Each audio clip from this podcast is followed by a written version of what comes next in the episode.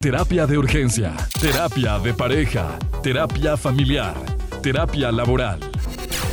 Bienvenido a nuestra consulta con el doctor Sergio García. Iniciamos.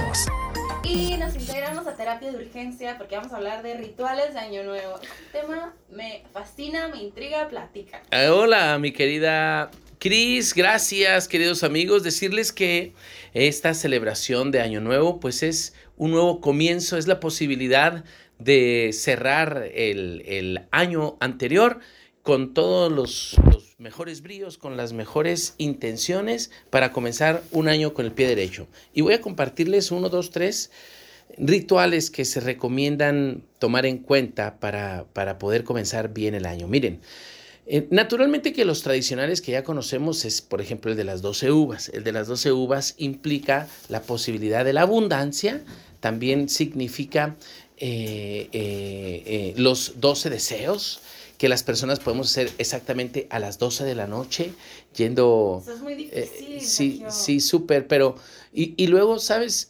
la gente realmente ni los está pensando, se está comiendo rápido las uvas y, y luego se está... Entonces, pero, pero ese, ese, es, ese es un ritual que tendría que ser muy personal sin siquiera estar viendo a las personas, porque ver comer a las personas sus uvas y estarnos apurando al respecto, hay personas que, que lo hacen exactamente los 12 segundos antes de, de, entrar al año y hay personas que lo hacen comenzando exactamente el año a partir de, del cero. Entonces, incluso no, no se recomienda que sea cada segundo, porque no, en un segundo no te, no te alcanzas a meter a la uva. Entonces, llévatela calmado. Eh, exactamente en cuanto se dan las 12, comienzas a, comerte las uvas, pero lentamente eh, eh, contigo mismo, ¿sí? En algún rincón de la casa, no necesariamente parados, sí, parados sobre la mesa, viéndote cómo.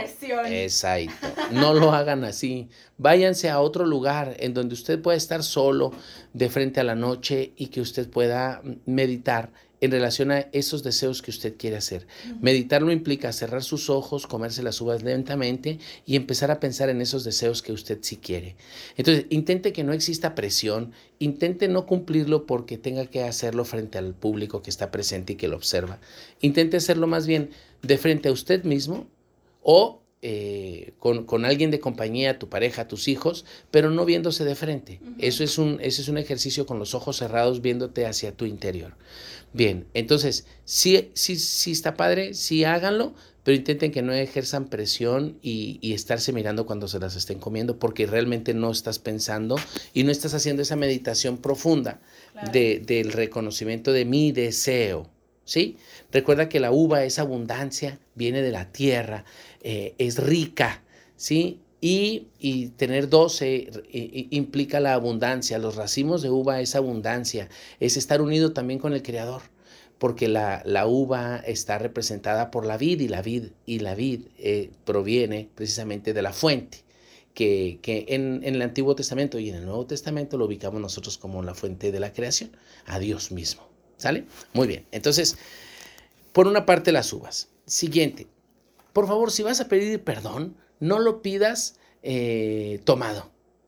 Es decir, si vas a reconciliarte con alguien y estás esperando que sea esta noche antes de, comenzar el año porque vas a, cerrar tus cuentas emocionales, hazlo desde temprano. Y ya cuando llegues a la celebración en la noche ya vienes en paz.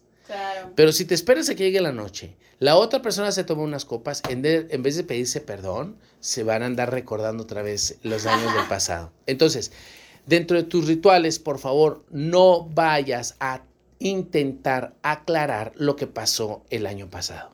Es decir, no es una noche para discutir y no es una noche para aclarar. Es una noche para pedir perdón, sí, pero ya, borrón y cuenta nueva.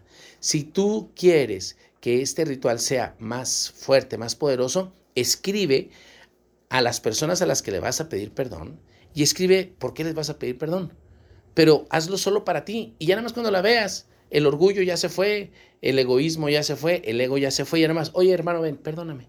Sé que la regué mucho, gracias, te amo, dale un beso y se acabó. Pero te, es que te, es que tú, y, y es que no tienes memoria, y terminas peleándote más. Entonces, rituales para pedir perdón. Escríbelo primero, para que así vayas procesando lo que has de decir. cuando veas a la persona, ya no le dices lo que escribiste, Ah. ni le vayas a dar lo que escribiste. Otra vez, no está bien que lo que hayas escrito se lo des. Lo que está bien es que te deshagas de lo que escribiste, ya sea que lo quemes, que lo cortes, que lo eches en, en el, en el inodoro, pero que a la persona con la que, con la que vas a, a recuperar esa información, pues no tenga que escuchar eso, todo lo que escribiste. La persona ya, ya, ya le entregas lo procesado, ya nada más le entregas eh, el, eh, el corte sin orgullo, sin resentimiento, sin dolor. Recuerda que eso lo que hace es procesar tu emoción. Y lo que queremos es que te presentes lo mejor posible ante el sujeto al que vas a, a- a expresarte. Y para eso es el ejercicio de las cartas, para que tú superes o de alguna manera em, trasciendas el dolor. Es matar mi orgullo, matar mi ego. Por eso, cuando vas a pedir perdón, ya tienes que ir procesado. Por eso se hace el ejercicio así. Ok, síganme preguntando, por favor. Ah, cierto. Entonces, entonces háganlo así, por favor. Eh, siguiente, ya hablamos de las uvas, ya hablamos de pedir perdón. Limpia la casa, limpia el armario, limpia el carro.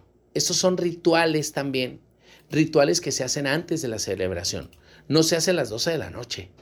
No, o sea, Yo ayer limpié mi carro. es así. Sí. El año debe empezarse con todo limpio.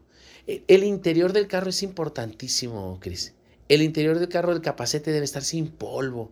Donde pones tu música debe estar sin polvo. No debes de traer basura en las puertas. Tienes que empezar con todo eso limpio. Limpia los em, tapetes. Limpia los tapetes, dale una as- aspirada a tu coche, tira la basura, recoge tus hojas.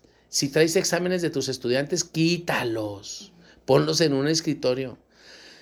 Ese es un excelente comienzo. Entonces, limpias tu carro, limpias tu cuarto, la ropa debe estar limpia, toda tu ropa limpia. Intenta ahorita en lo que estás haciendo la comida, que toda la ropa esté limpia, que, que esté acomodada, que, que la ropa esté colgadita, lo que debe estar colgado, en sus cajones, lo que debe estar en los cajones, los calcetines en sus pares.